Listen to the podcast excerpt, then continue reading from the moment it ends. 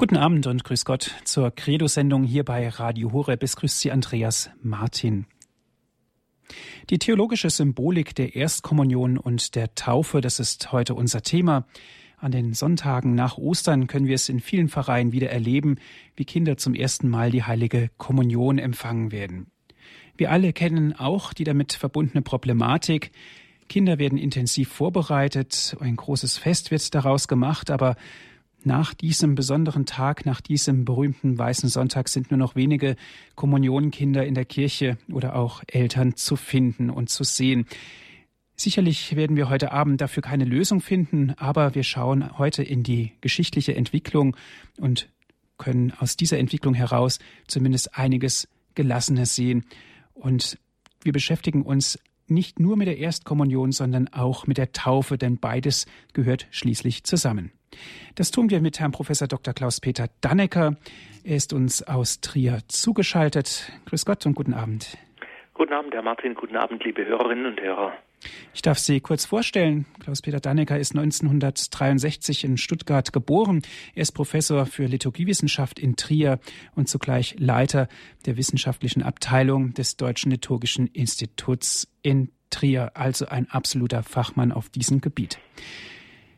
Ich habe in meiner Anführung schon darüber gesprochen, Herr Professor, dass Taufe und Erstkommunion zusammengehören. Vielleicht können Sie das uns noch ein bisschen näher erläutern. Ja, gerne. Für uns heute klingt es zunächst einmal, wenn wir es hören, seltsam. Erstkommunion und Taufe gehören zusammen und vielleicht noch seltsamer ähm, hört es sich an, wenn ich noch dazu sage, die Firmung auch. Ich behaupte das und mit guten Gründen behaupte ich das, weil ein Blick in das Neue Testament genau dieses verrät. Wir haben dort nur einen Bericht und, oder Berichte darüber, über die Taufe oder das, was mit äh, Bapto, Baptizo, Baptisma bezeichnet wird. Das ist ein einziger Vorgang, bei dem Menschen Christen geworden sind, in dem und in diesem Vorgang, der in neutestamentlicher Zeit noch nicht unterschieden wurde, geschah das, was wir heute als Taufe bezeichnen, das, was wir heute als Firmung bezeichnen und das, was wir heute als Erstkommunion bezeichnen. Und diese Zusammengehörigkeit der drei sogenannten Initiationssakramente, als solche werden nämlich Taufe, Firmung und Erstkommunion bezeichnet, diese Zusammengehörigkeit, die finden wir noch einige Jahrhundert lang in der Kirchengeschichte so in, im Vollzug der Kirche. Erst als man die Sakramente auch einzeln deutlicher wahrgenommen hat und als die Firmung vor allem auf den Bischof beschränkt blieb, stellte sich das Problem, dass vor allem in größeren Pfarreien, in der kein Bischof mehr anwesend sein konnte, dass dann die Firmung nicht mehr gespendet werden konnte, zusammen mit der Taufe, weil eben der Firmspender gefehlt hat. Aber darauf werden wir dann in der nächsten Sendung etwas ausführlicher zu sprechen kommen. Zusammengeblieben ist aber zunächst immer noch die Taufe und die Erstkommunion.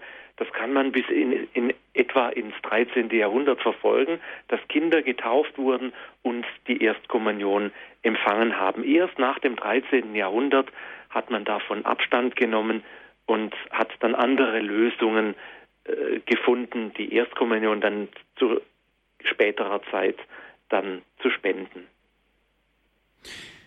Herr Professor Dannecker, wir bleiben zunächst bei der Taufe, insbesondere bei der Kindertaufe. Es ist natürlich ein schönes Fest im Familienkreis.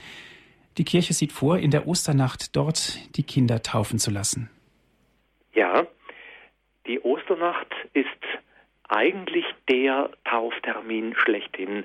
Und das hat einen ganz wichtigen Grund, den wir alle gehört haben, wenn wir die Osternacht mitgefeiert haben. Denn dort in der Lesung aus dem Römerbrief heißt es, ihr alle, die ihr mit getauft seid, seid mit Christus gestorben und mit ihm auferstanden zum neuen Leben. Und deshalb ist seit alters her der Tauftermin schlechthin die Osternacht.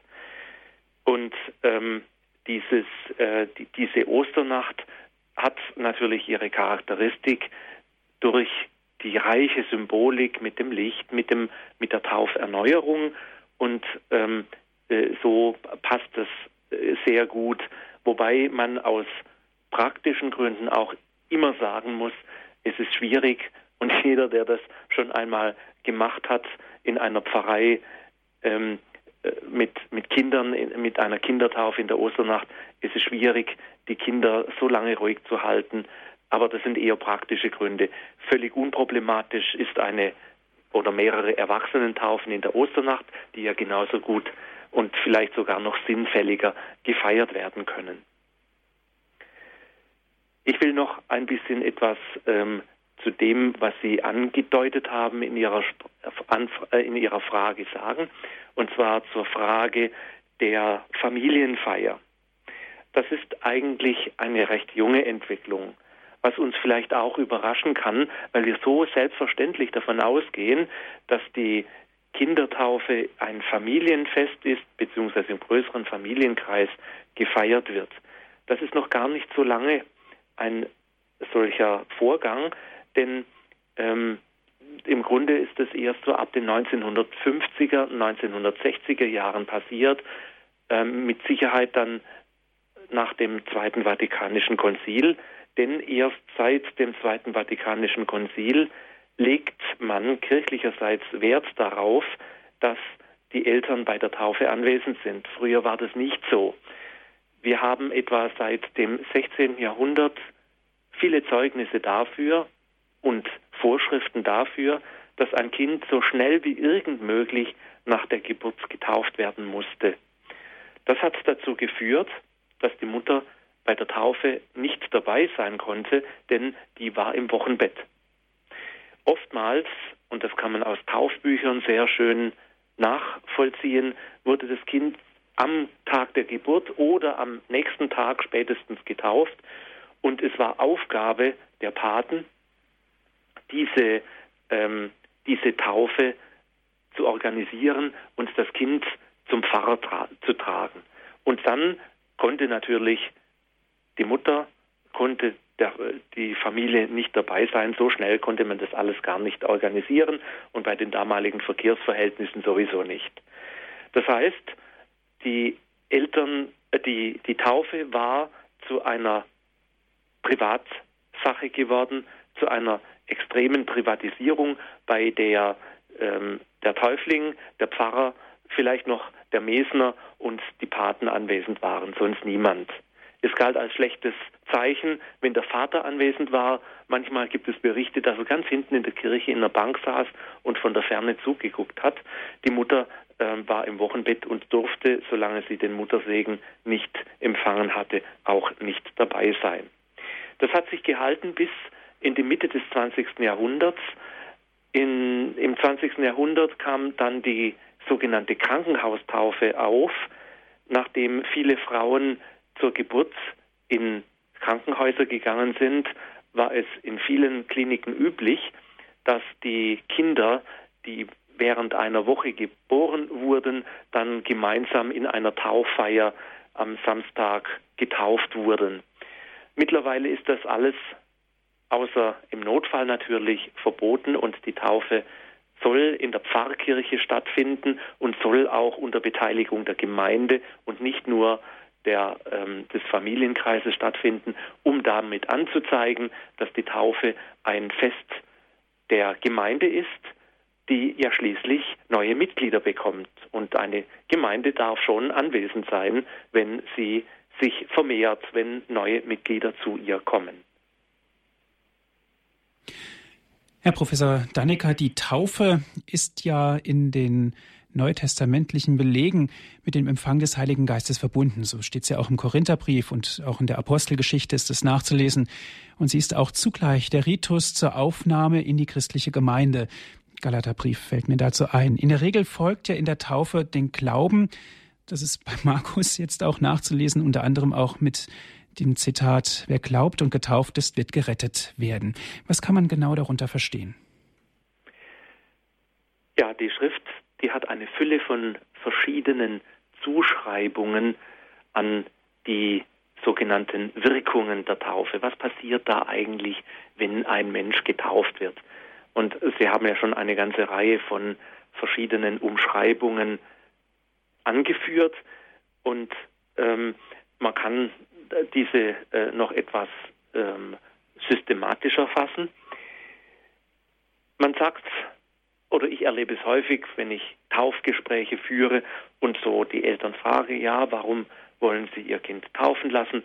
Dann kommt die Antwort, ja, unser Kind soll den Segen Gottes empfangen.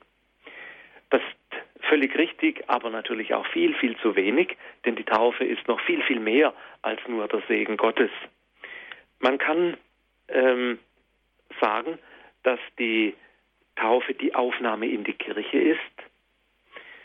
Man kann sagen, dass die Taufe die Annahme an als Kind Gottes ist. Und das hängt zusammen, die Aufnahme in die Kirche und die Gotteskindschaft, denn die Kirche ist die Gemeinschaft der Kinder Gottes. Wichtige, ein wichtiges Element für den Glauben der Menschen war immer die Befreiung von der Erbschuld, die mit der Taufe verbunden ist. Und was man auch vor allem in der Theologie des Zweiten Vatikanischen Konzils wieder neu in den Mittelpunkt und neu unterstrichen hat, ist die Übergabe der sogenannten Monera Christi, der verschiedenen ähm, äh, Ausdrucksweisen Christi, nämlich der Priester, König und Prophet ist. Und wir haben Anteil an diesen Diensten Christi Kraft unserer Taufe. Was ich vorher schon zitiert habe und was Sie auch angesprochen haben, ist, äh, was der Römerbrief zur Taufe sagt, denn mit Christus sind wir nicht nur mit Christus begraben worden, sondern auch mit ihm auferstanden zum neuen und ewigen Leben. Das heißt, mit unserer Taufe hat unser ewiges Leben schon begonnen. Da sind wir hineingetauft in dieses neue Leben, das in seiner Fülle dann nach unserem leiblichen Tod noch kommen wird. Alle diese verschiedenen Dinge werden im Laufe der Tauffeier auf symbolische Weise ausgedrückt. Herr Professor Dannecker, die Taufe besteht auch aus vielen Symbolen, aus vielen Zeichen. Vielleicht können Sie uns anhand eines Beispiels diese Zeichen erklären. Ja, dann ähm, schauen wir das einmal an. Ähm, ich habe ja die verschiedenen Wirkungen der Taufe äh, beschrieben. Ähm, ist, diese, diese Symbolik ist vielleicht ähm, äh, nicht so sofort äh, deutlich, aber wenn man ein bisschen näher nachdenkt, dann wird es eigentlich schon klar, was damit gemeint ist. Und zwar will ich anfangen, ich habe gesagt, äh, gerade eben, die, das neue und das ewige Leben beginnt mit der Taufe. Wie, wie wird das äh, ausgedrückt? Wir haben die Lesung aus dem Römerbrief, die man natürlich nehmen kann, aber das ist noch nicht, nicht viel Symbolik da drin. Ich meine, dass das Wasser das Symbol ist für das neue Leben. Ohne Wasser, das wissen wir alle, kann niemand leben und ohne Wasser wäre Leben überhaupt und, und äh, schon gar nicht menschliches Leben auf der Erde möglich. Wir wissen natürlich aber auch, wie bedrohlich und gefährlich auch Wasser sein kann, wenn es vor allem äh, in, in zu großer Menge kommt. Bei der Taufe ist das Wasser aber als Lebenssymbol gemeint. Das merkt man sehr deutlich an den Gebeten, an dem Taufwasserweihegebet, dass die lebensspendende Kraft des Wassers sehr deutlich in den Vordergrund stellt. Da wird das Wasser beschrieben als Wasser, das zum Leben führt. Ähm, Vielleicht ein kurzer Blick in dieses Gebet über das Wasser. Das Gott wird gepriesen und in Erinnerung gerufen, dass er am Anfang das Wasser geschaffen hat, das rettet und heiligt. Es wird das Symbol der Sinnflut als es wird die Sinnflut als Symbol für die Taufe angesprochen, denn so heißt es im Gebet, das Wasser brachte Sünde, der Sünde den Untergang und heiligem Leben einen neuen Anfang. So werden die Symbole deutlich ähm, gebracht in Parallelität. Immer wieder werden alttestamentliche Zeichen und Erlebnisse gedeutet als Vorausbild für die Taufe, die dann eben das neue Leben schafft. Ein Symbol für das neue und ähm, Leben, für das neue und ewige Leben ist auch der Taufvorgang selber. Und zwar meine ich jetzt nicht die Taufe durch Übergießen, sondern die Taufe durch Untertauchen, die, auch wenn sie sehr selten geübt wird, möglich wird und die auch im Taufrituale als erstes, als erste Möglichkeit genannt wird. Und wenn man schon einmal so eine Taufe miterlebt hat oder gesehen hat, bei der durch Untertauchen getauft wird, dann kann man richtig nachvollziehen und spüren, dass diese Taufe ein Vorgang der neuen Geburt ist. Wenn ein Mensch völlig untertaucht, nicht mehr sichtbar ist, unter der Wasseroberfläche verschwindet, also weg ist und dann wieder im Namen des dreifaltigen Gottes auftaucht, dann ist das genau das, was Römer, der Römerbrief beschreibt mit dem Vorgang mit Christus gestorben und mit ihm auferstanden zum neuen und ewigen Leben. Und wenn dazu dann eben noch die Taufformel gesprochen wird, dann wird aus dieser Symbolik, aus diesem Vorgang des Untertauchens und des Wiederaufstehens wird deutlich, hier entsteht ein neues Leben und das alte Leben bleibt zurück, bleibt sozusagen im Wasser begraben, unter der Wasser verschwunden und das neue Leben, das Leben der Gnade, erhält einen neuen An äh, Anfang. Mhm. Herr Professor Dannecker, es ist ja so, das Reinigen von Erbschuld steht mit der Taufe in gewisser Hinsicht schon zusammen, aber ebenso, wenn wir jetzt wieder in das Testament, ins Neue Testament hineinschauen, steht auch die Taufe und der Geistesempfang zusammen. Im Gegensatz zur, zu Johannes, dagegen wird ja die Taufe mit der Gotteskindschaft in Verbindung gebracht. Wo liegt denn da der Unterschied? Ähm, ähm, Sie haben äh, von, von der Reinigung gesprochen, von der Reinigung durch Erbschuld. Das wird in der Taufe von der Symbolik her ähm, ausgedrückt. Äh, am deutlichsten meine ich bei der Taufe durch Übergießen, was ja sehr stark an einen Waschungsvorgang erinnert. Da kann man sehr schön äh, diese Verbindung zum, zum Reinigungsvorgang äh, von der Erbschuld ähm, äh, sehen. Ähm, die, ähm, das Neue, was da entsteht, ähm, auch Sie haben den, den Heiligen Geist äh, angesprochen, wird auch ausgedrückt durch das neue Gewand, das jemand bekommt, das Taufgewand. Es ist ein weißes Gewand, so wenigstens ist es vorgesehen, das der, dem Täufling angelegt wird.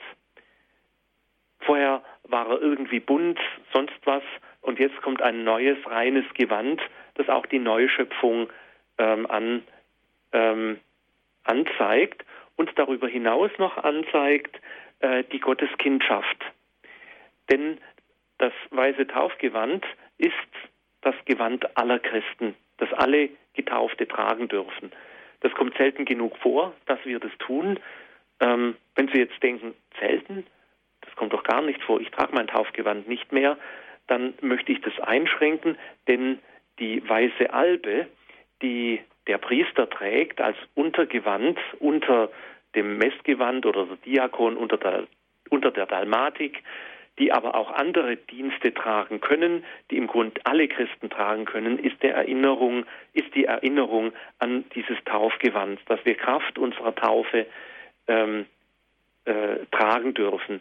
Und dazu gehört dann auch das, was ich vorher mit den drei ähm, Ämtern Christi bezeichnet habe, dass die auch dadurch zum Ausdruck kommen, weil wir durch unsere Taufe Anteil haben am Priestertum Christi, am Königtum Christi, Christi und am Prophetentum Christi, tragen wir auch das Gewand Christi. Und wenn wir das Gewand tragen, ähm, zeigen wir damit, dass wir jetzt Anteil haben am Priestertum Christi und deshalb auch miteinander Liturgie feiern können. Wir feiern Liturgie Kraft unserer Taufe. Und immer wenn wir Liturgie miteinander feiern, wenn wir miteinander beten, wenn wir miteinander ein, äh, ein Sakrament feiern, ähm, wenn wir miteinander Messe feiern, dann üben wir unser allgemeines Priestertum aus. Natürlich gibt es da manchmal einen bei einer Sakramentenfeier, äh, der das äh, dienende Priesteramt ausübt, sprich den Priester. Ähm, aber alle anderen, wenn sie feiern, üben ihr Priestertum aus, das sie mit der Taufe übernommen haben. Als Zeichen dafür gilt die Albe, die wir alle tragen könnten, äh, wenn es etwas praktikabler wäre äh, für die Liturgie.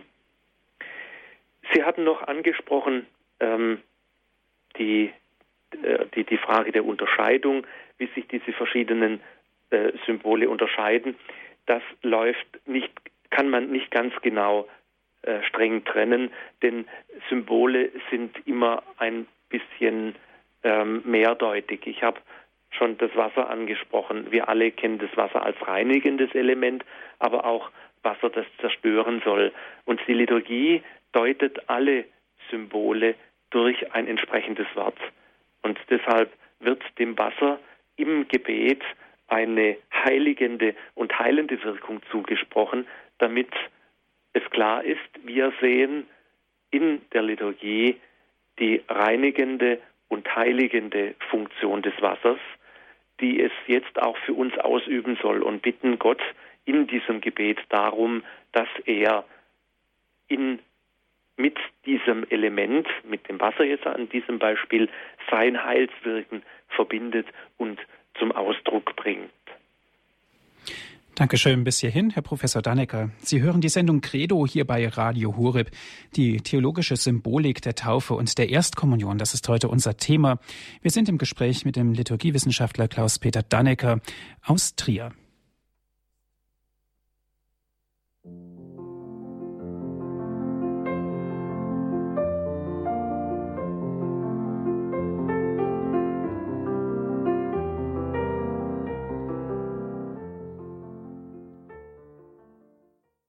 Sie hören die Sendung Credo hier bei Radio Horeb. Die theologische Symbolik der Taufe und der Erstkommunion, das ist heute unser Thema. Wir sprechen mit Herrn Professor Dr. Klaus-Peter Dannecker aus Trier. Ist er uns zugeschaltet? Herr Professor Dannecker, ich würde ganz gerne noch ein bisschen mehr auf die Gotteskindschaft zu sprechen kommen, nachforschen, wo kommt das genau zum Ausdruck. Ein Beleg sozusagen haben wir dafür im Galaterbrief. Da steht, denn ihr alleine, die ihr auf Christus getauft seid, habt Christus, Klammer auf, als Gewand angelegt. Drückt es in gewisser Hinsicht die Gotteskindschaft aus? Wir werden teilhaftig, wir haben Teil an der Verheißung, die an Abraham ergangen ist? Ja, und noch mehr. Äh, es ist nicht nur die Verheißung Abraham, sondern es ist die Verheißung in Christus, also die Erfüllung dessen, was an Abraham ergangen ist. Wir gehören zu Christus. Und wenn wir ähm, den Vers zitieren, den, äh, der vor der von Ihnen ähm, zitierten Stelle ist, da kommt es sogar noch ganz ausdrücklich zum, äh, äh, zum Vorschein. Da heißt es, ihr alle seid durch den Glauben Söhne Gottes in Christus Jesus. Und dann kommt eben, denn ihr alle, die auf Christus getauft seid, habt Christus als Gewand angelegt. Es gibt nicht mehr Juden und Griechen, nicht Sklaven und Freie, nicht Mann und Frau, denn ihr alle seid einer in Christus Jesus. Ähm, zunächst einmal heißt es ja nur, denn ihr alle seid, denn ihr seid alle durch den Glauben Söhne Gottes in äh, Christus Jesus. Wenn man nur diesen Vers liest, könnte man meinen, allein der Glaube würde uns schon zu Kindern Gottes machen. Aber wenn, der nächste, wenn man den nächsten Vers dazu nimmt, denn ihr alle, die ihr auf Christus getauft seid, habt Christus als Gewand angelegt. Also Paulus geht schon davon aus, dass dieser Glaube auch eine Folge haben muss. Ich muss etwas tun, wenn ich glaube. Und das, damit meint er eben die Taufe zu empfangen. Christus als Gewand anlegen. Diese Stelle kann man sehr schön interpretieren dahingehend, der Glaube kommt vom Hören auf das Wort Gottes, vom Hören auf Christus. Dieser Glaube zeitigt dann die Taufe. Und Kraft dieser Taufe lege ich Christus als Gewand an, werde Kind Gottes, nähere mich ihm in gewisser Weise und werde damit hineingenommen in die Gemeinschaft derer, die er sich auserwählt, die nicht wir uns auserwählen, sondern die er sich auserwählt und die wir als die Kirche bezeichnen, als die Gemeinschaft derer, die Christus, die Gott zu seinen Kindern erwählt hat. Genau das kommt äh, in, in, in, der Taufe äh, zum Ausdruck. Ähm, wir haben hier sogar einen, einen Ausdruck ausdrücklich erwähnt, nämlich das Gewand, was ja auch zum Ausdruck kommt bei der Übergabe des Taufkleides beziehungsweise bei der Bekleidung mit dem Taufkleid wird das explizit ausdrücklich so vollzogen, dass man auch nach außen sieht, du hast in der Taufe, in diesem einfachen Vorgang mit dem Übergießen mit Wasser, in, in, diesem, ein, ein, in diesem einfachen Vorgang hast du Christus angelegt als Gewand und gehst jetzt mit dem Gewand Christi sozusagen durch dein Leben als Kind Gottes, als von ihm auserwähltes Mitglied der Kirche. Diese Gotteskindschaft kommt natürlich noch in, in verschiedener Weise zum Ausdruck. Und zwar ähm, kann man noch den, äh, die, die, insgesamt die Taufe und ihre Raumsymbolik betrachten. Es gibt mittelalterliche Kirchen, die ein sogenanntes Tauftor haben, denn ein Teil der mittelalterlichen Taufliturgie hat sich vor der Kirche abgespielt und erst während etwa nach, nach der Hälfte der Tauffeier ist man in die Kirche selber eingezogen, nachdem die ganzen exorzistischen Riten vor der Kirche vollzogen worden sind, ist man dann eingezogen. Das ist heute etwas anders gefasst worden. Aber es bleibt, der Beginn der Tauffeier ist am Eingang der Kirche, je nach Witterungsverhältnissen auch draußen, sonst eben auch drinnen, je nachdem, wenn es regnet oder kalt ist, kann man ein Kind natürlich nicht so lange da draußen warten lassen.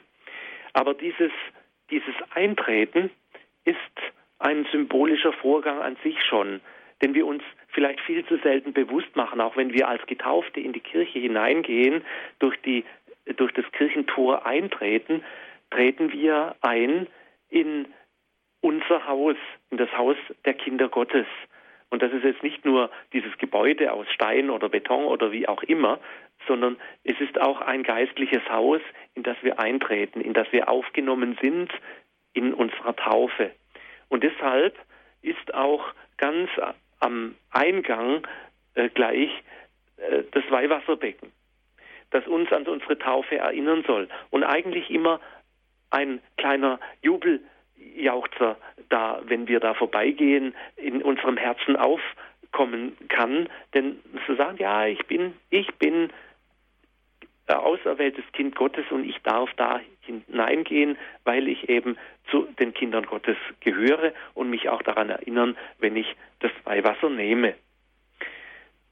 Und diese Symbolik des Raumes setzt sich dann fort, wenn nämlich ähm, die, die Gemeinde versammelt ist, dann stellt sie das Volk Gottes dar, dann stellt sie dar, wir alle sind Kinder Gottes auserwählt und von der Gnade Gottes zusammengerufen.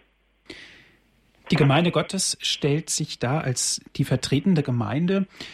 Herr Professor Dannecker, bei der Vorbereitung dieser Sendung ist es mir aufgefallen, die Form und das Wesen ganz stark miteinander konkurrieren. Und gerade bei der Taufe, die ja lebt durch die Zeichen heraus, ist es ja besonders wichtig, dass die Zeichen auch in ihrer Deutlichkeit und in ihrer Eindeutigkeit gezeigt werden, sozusagen. Sie sprachen gerade von der Gemeinde, die versammelten Gemeinde. Wie sieht es denn da mit diesen drei Ämtern aus? Äh, Sie meinen die drei Ämter Christi. Richtig. Ähm, die versammelte Gemeinde übt allein schon dadurch, dass sie versammelt ist, auch wenn sie es überhaupt nicht merkt, diese drei Ämter aus, je in ganz unterschiedlicher Form. Und zwar ähm, könnte sie das, könnte man das äh, etwas verdeutlichen, indem man ähm, die äh, Albe trägt. Aber äh, das ist zu unhandlich, das ist auch sicherlich nicht praktikabel, aber als Zeichen ähm, wäre es sicherlich sehr schön. Ähm, das merkt man dann immer mal, wie, wie wenn, wenn zum Beispiel äh, bei ähm, in, in, in Rom habe ich das öfters erlebt, bei großen Messen, wo sehr, sehr viele Priester da sind, wenn dann eben mal die, die Hälfte der Kirche mit äh, Priestern besetzt ist und die alle ihre Albe und die Stola tragen und dadurch zum Ausdruck bringen, wir äh, gehören jetzt als Priester äh, zum Volk Gottes. Wenn das andere, wenn, wenn das andere Volk Gottes, die anderen ähm, Mitglieder des Volkes Gottes auch ausdrücken würden, würde auch dieser äußere Zusammenhalt doch noch etwas deutlicher werden. In der Taufe wird diese äh, Zusammengehörigkeit noch durch ein Symbol ausgedrückt, was ich noch gar nicht ähm, angesprochen habe, nämlich die Salbung mit Grisam. Da äh, wird es auch ausdrücklich erwähnt.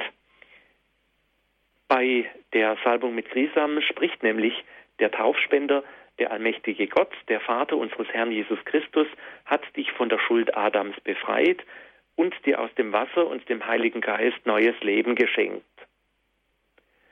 Da ist also äh, das neue Leben thematisiert und die Befreiung von der Erbschuld. Und dann kommt das, der Satz, der uns jetzt interessiert, aufgenommen in das Volk Gottes, wirst du nun mit dem heiligen Grisam gesalbt, damit du für immer ein Glied Christi bleibst, des Priester, der Priester, König und Prophet ist in Ewigkeit.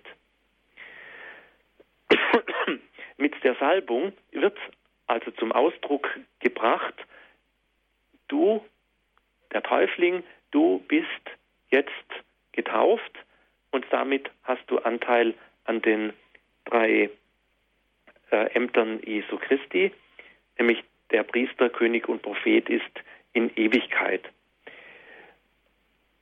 Das geschieht unter der Salbung mit Grisam, auf dem Scheitel wird mit Grisam gesalbt und auch am besten so, dass man merkt, es ist eine, eine Salbung, die, äh, die wirklich eine Salbung ist und nicht, nicht nur eben so ganz dürftig, sondern der Grisam ist, ein kostbares Öl, das aus, ähm, aus äh, Olivenöl äh, hergestellt wird und mit verschiedenen äh, Duft äh, vermischt ist äh, und der geweiht wird in der Krisam, in der sogenannten Krisammesse am Donnerstagmorgen in der Kathedrale vom Bischof.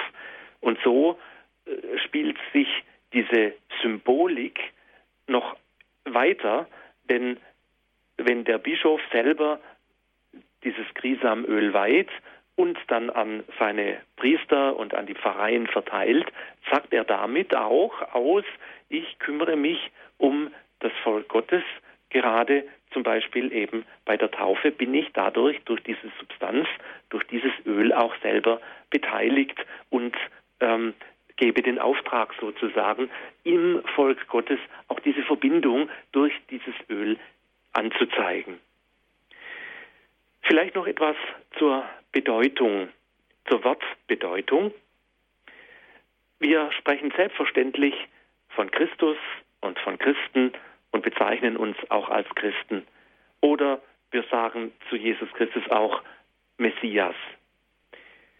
Christus und Messias heißt übersetzt der Gesalbte, also das Gleiche.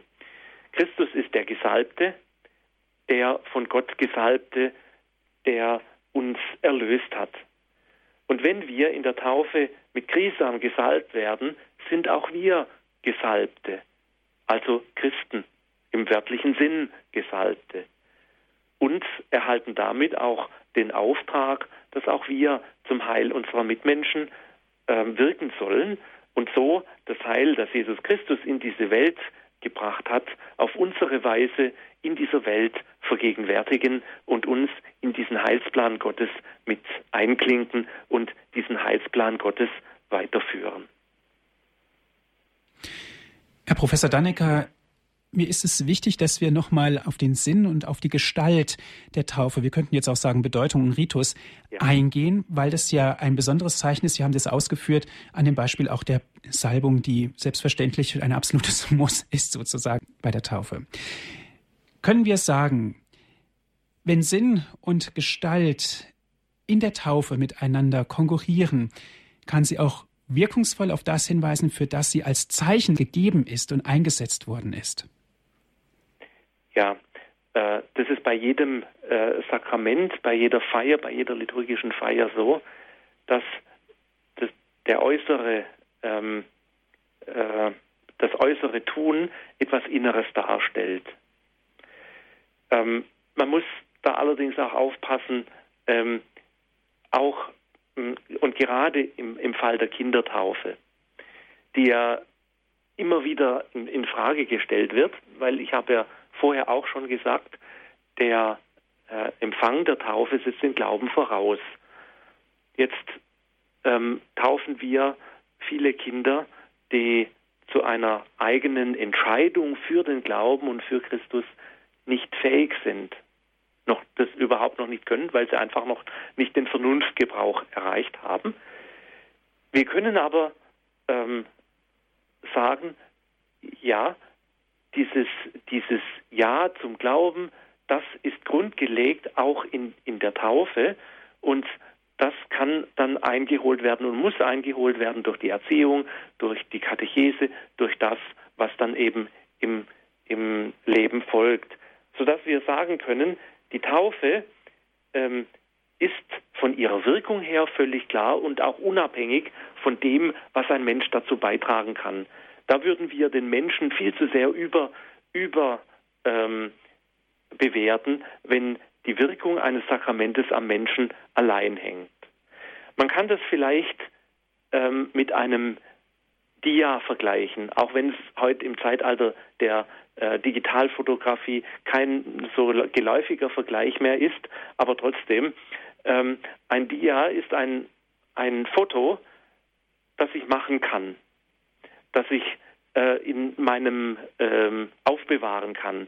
Aber wenn ich es auf den Tisch lege, dann sehe ich überhaupt nichts. Erst wenn ich gegen das, wenn ich äh, das Dia gegen das Licht halte, Licht durchfallen lasse, dann erstrahlt es in, in allen Farben und in all dem, was da eben auf dem Foto drauf ist. Und äh, so ähnlich stelle ich mir das mit der Taufe auch vor. Äh, die Taufe ist dieses Dia.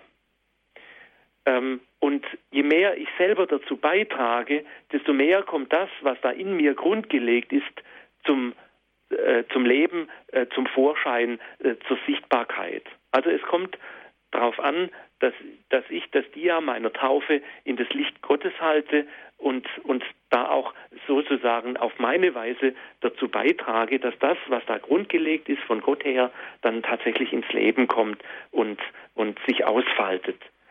Ähm, und dann muss man nochmal etwas äh, ähm, äh, aufpassen.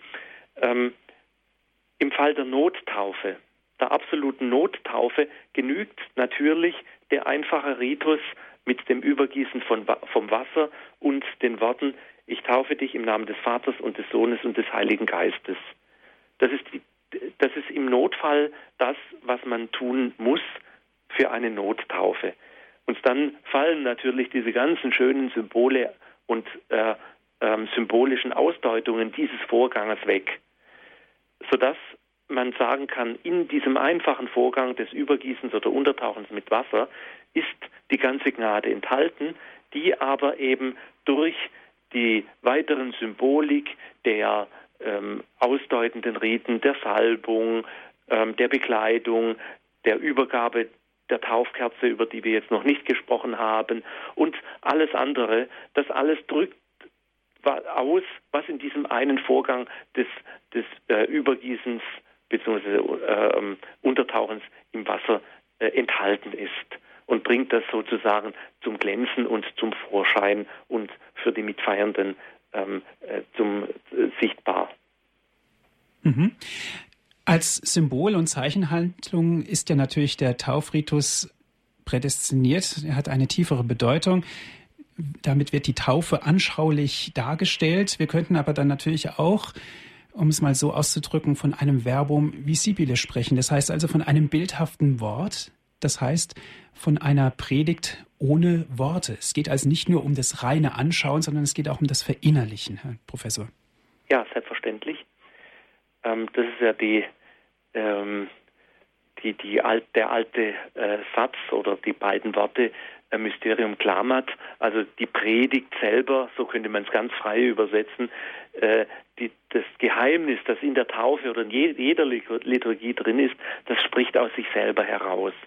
Äh, da ist so viel an, an, an Inhalt drin, dass man das vermutlich auch nie ausloten kann in seiner Tiefe und in seiner Bedeutungsfülle, sondern immer nur ähm, an, antippen kann, was, was da drin steckt und, und dann sich eben darüber freuen kann, über diese Tiefe, über diese ähm, äh, bei weitem nicht aus, mit menschlichem Verstand wohl nicht auslotbaren äh, Dingen ist. Und das ist aber auch immer wieder die Herausforderung, dass ich mich darauf einlasse, in dieses Mysterium mich hineinführen zu lassen, dass ich das aufgreife, dass ich das mit, mit wachen Sinnen erlebe und mich dann auch darauf freue und, und darauf einstelle, was da jetzt passieren will in unserer Mitte, welches Heil da Gott in unserer Mitte dann wieder gegenwärtig werden lassen will. Mhm. Wir nehmen sozusagen mit am Evangelium, also vom Heilsangebot Jesu Christi teil. Herr Professor, erstmal herzlichen Dank. Sie haben vorhin schon ganz kurz die Taufkerze erwähnt. Auch ein zeichenhaftes Symbol. Allein schon das Wort zeichenhaftes Symbol äh, finde ich faszinierend. Bleiben wir doch bei der Taufkerze jetzt im Nachgang. Besprechen wir doch die Taufkerze. Welchen Sinn hat die Taufkerze? Was will sie uns? Was predigt uns die Taufkerze? Ähm, ich mache es mir jetzt mal einfach und ähm, wiederhole äh, die Worte, die bei der Übergabe der brennenden Taufkerze ähm, äh, gesprochen werden. Zuerst muss ich aber hinzufügen, die Taufkerze wird an der Osterkerze entzündet. Das ist schon ein, ein wichtiger äh, Hinweis. Das heißt, das Licht, das in der Osternacht die dunkle Kirche erhellt hat, in die Kirche hineingetragen wird, äh, worden ist, und die, das ganze Kirchengebäude erhellt hat, das jeden erleuchtet hat, das wird jetzt ganz persönlich diesem einen Menschen, diesem Täufling entzündet. Und dann ähm, sagt der Taufspender, äh, empfange das Licht Christi und dann zu den Eltern, ihnen wird dieses Licht anvertraut. Christus, das Licht der Welt, hat ihr Kind erleuchtet. Es soll als Kind des Lichtes leben, sich im Glauben bewähren und dem Herrn und allen Heiligen entgegengehen, wenn er kommt in Herrlichkeit. Damit wird eigentlich alles ausgedrückt, was in dieser Taufkerze drinsteckt. Es ist das Licht Christi, das diesem Täufling ganz persönlich angezündet worden ist in der Taufe und das eben mit der äh, Osterkerze bzw. mit der Taufkerze symbolisch dargestellt wird. Man kann das vielleicht auf die Spitze treiben und sagen, die Taufkerze ist die ganz persönliche Osterkerze jedes Christen. So wie die Osterkerze die Auferstehung Jesu Christi anzeigt, so zeigt die Taufkerze unsere eigene, unser eigenes ewiges Leben an, das mit der Taufe begonnen hat. Also Christus, das Licht der Welt, hat ihr Kind erleuchtet. Wird da ganz, ganz knapp ausgedrückt. Und dieses Licht wird uns anvertraut, damit wir es nicht irgendwie unter den Scheffel stellen, wie es so schön heißt, sondern dass wir dieses Licht in diese Welt tragen und als Kinder des Lichtes leben, dieses Licht ähm, verbreiten, dieses Licht so, wie, wie es die dunkle Kirche erleuchtet, auch in unserer manchmal dunklen Welt dann sichtbar wird. Man kann die Taufkerze dann ähm, weiter verwenden im Leben und ähm, dann bei den weiteren Sakramenten, die ja mit der Taufe zusammenhängen, dann verwenden. Beispiel Erstkommunion, Beispiel Firmung.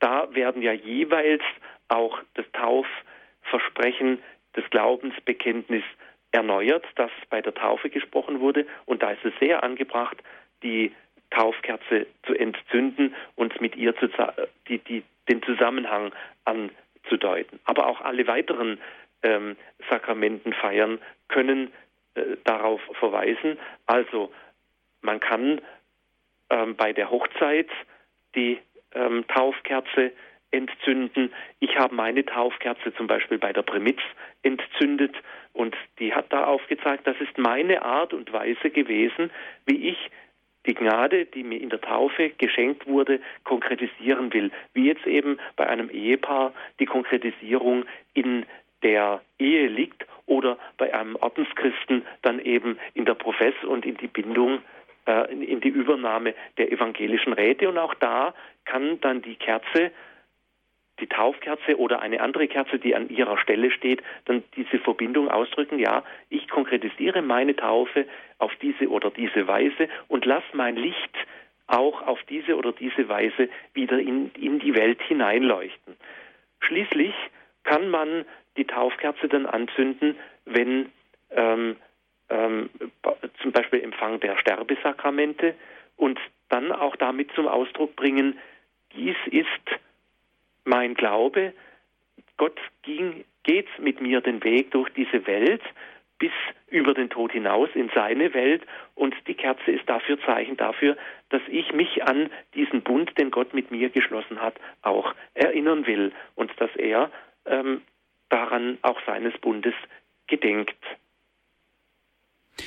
Herzlichen Dank bis hierhin, Herr Professor Dannecker, für Ihre Ausführungen. Liebe Hörerinnen und Hörer, gerne dürfen Sie sich jetzt mit einbringen in diese Sendung, Ihre Fragen stellen. Es geht um die Taufe, insbesondere auch natürlich in Verbindung mit der Erstkommunion. Es ist ja ein enger Zusammenhang zu sehen, wie wir es vorhin von Professor Dr.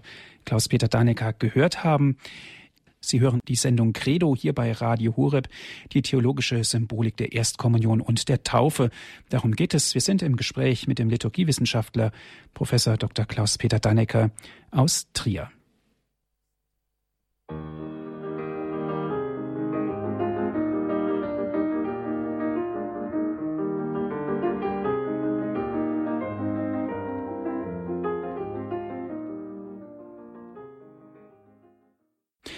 Sie hören die Sendung Credo hier bei Radio Hureb. Mein Name ist Andreas Martin. Die theologische Symbolik der Erstkommunion und der Taufe, darum geht es heute. Wir sprechen mit Herrn Professor Dr. Klaus-Peter Dannecker aus Trier. Gerne dürfen Sie, liebe Hörerinnen und Hörer, Ihre Fragen stellen, sich mit einbringen in die Sendung. Herr Professor, ich darf eine erste Hörerin begrüßen. Es ist Frau Teppel. Sie ruft an aus Hallwerde. Das liegt im Bistum Münster. Grüß Gott. Grüß Gott. Grüß Gott. Ich habe eine Frage zur Nottaufe. Äh, wenn nun ein neugeborenes Kind in Lebensgefahr ist und erhält die Nottaufe, dann ist es doch gültig getauft. Ja. Können dann diese Riten oder Symbole noch nachgeholt werden oder ist dann äh, das alles damit drin enthalten in der Nottaufe? so wie Sie das eben angedeutet haben. Also wenn das Kind durchkommt und stirbt nicht, ne? Kann man dann diese Symbole nachholen? Ja, das kann man. Ähm, man hat es mal eine Zeit lang äh, nicht, nicht mehr so getan, aber das ist, äh, das ist, äh, kann man nachholen. Da wird es dann halt praktisch die ganze Feier mit, mit allen Zeichen gefeiert, äh, ohne den Tauf, die Taufspendung selber.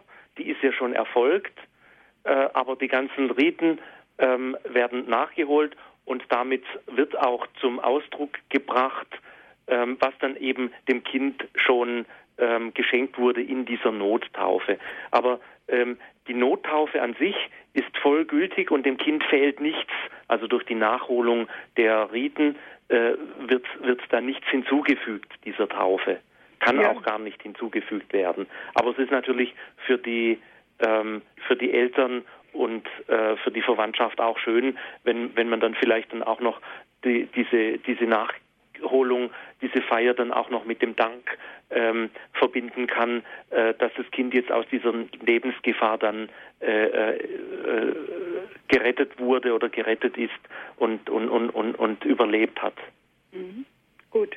Dankeschön, dann weiß Bitte ich Bescheid. Schön. Ich bin nämlich danach gefragt worden und da wurde gesagt, als wenn äh, das Übergießen mit Wasser und das Sprechen der Taufformel auch wiederholt würde. Aber ich habe dann gesagt, das ist nee, wohl nee, nicht das, so. Nicht? Ja, nee, nee, die Taufe ist ja an sich unwiederholbar. Ja, die ja. gilt ein für alle Mal, mhm. sagt Gott da seine, macht Gott da seine Zusage und äh, das kann ich nicht äh, wiederholen.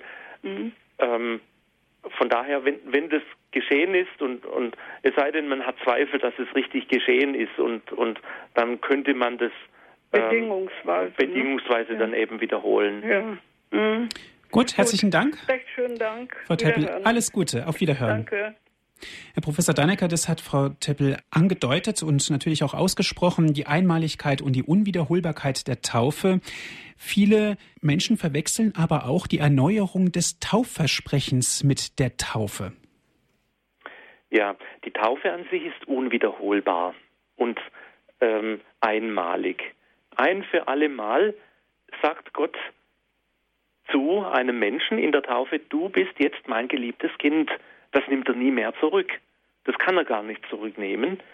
Ähm, und deshalb kann dieses Sakrament nicht wiederholt werden.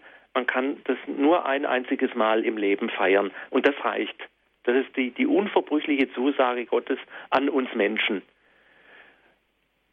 Und die Antwort von uns Menschen ist natürlich der Dank, die Anbetung, das Lob Gottes, aber auch, dass wir zum Beispiel äh, miteinander beten, Liturgie feiern, all das, unser ganzes Leben ist letztlich die Antwort darauf. Ich habe das Leben von Gott empfangen, auch das Leben der Gnade, das Leben aus der Taufe heraus und antworte mit meinem ganzen Leben daraus, indem ich eben mein Licht in die Welt hinaustrage.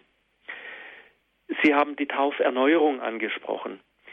Ähm, und als solche ist die, die Erneuerung von uns Menschen daran, dass Gott eben diese ein, diese Zusage ein für alle Mal an uns gemacht hat. Und dazu dient die Tauferinnerung oder Tauferneuerung oder wie, wie man es auch immer bezeichnen will.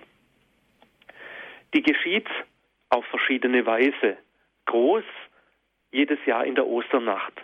Das ist ja auch äh, sozusagen die, ähm, was wir in der letzten Sendung angesprochen haben, der Sinn der Fastenzeit, die Vorbereitung der Tauferneuerung in der Osternacht, die sagt, wir, ähm, wir erneuern äh, die Gnade der Kindschaft. Die soll sich jetzt an uns erneuern durch das wiederholte Sprechen des Taufbekenntnisses, also wieder sagst du dem Bösen und glaubst du an Gott, den Vater, an Gott, den Sohn, an Gott, den Heiligen Geist.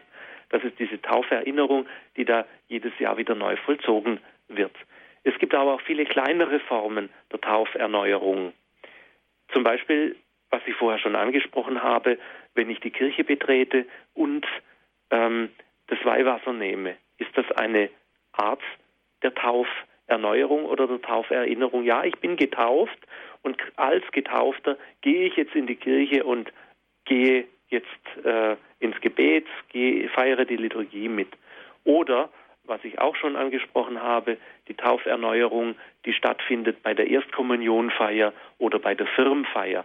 Man kann auch eine Tauferneuerung zu Beginn der Hochzeitsfeier machen, was auch sehr sinnvoll ist, aus dem Grund, den ich auch schon angeführt habe. Und so gibt es viele verschiedene Möglichkeiten, ähm, die Taufe zu erneuern. Das kann man privat machen, auch zu Hause, wenn man äh, Weihwasser nimmt und sich eben an, an diese Taufe erinnert, an diese Zusage Gottes, die vielleicht gerade auch in schwierigen Lebenssituationen ein, ein gute, eine gute Weise ist, sich der Liebe Gottes zu vergewissern und daran zu denken, dass wir nicht allein sind auf unserem Weg, sondern gehalten in der Liebe Gottes und durch seine Zusage an uns. Herzlichen Dank. Eine nächste Hörerin habe ich in der Leitung. Sie ruft an aus Berlin. Grüß Gott. Ja, grüß Gott. Grüß Gott. Ich hätte gern eine Frage. Ich bin protestantisch getauft worden im Krieg am 28.03.43. Das war für Ostern war der 25. März und ich bin am 28.03. getauft worden. Allerdings war wohl ähm, am Ostersonntag ein, äh, ein Angriff, Bombenangriff und dadurch hat man das auf den Mit Mittwoch damals verlegt. Und mir fehlen ja nun die Salbung und so. Kann ich das auch noch nachholen oder? Ich bin aufgenommen worden 1997, am 29.06.97 in die katholische Kirche. Ja. Und dabei sind Sie gesalbt worden. Sie ich, haben, Sie die haben, Firmung habe ich bekommen. Genau, ja, ja. Das ja. ist die Salbung. Ach so. Ja, also wenn, wenn ähm, die ähm, Firmung äh, mit der Taufe zusammengefeiert wird, ähm, er erfolgt keine äh, äh, Salbung mehr bei der Taufe. Also bei Erwachsenen, die in der Osternacht getauft werden, zum Beispiel, da gibt es nur eine Salbung nach der Taufe, keine zwei. Äh, sonst äh, erfolgt dann eine Salbung dann unmittelbar nach der Taufe und dann etwas später, dann meistens als Jugendlicher, dann die Firmsalbung.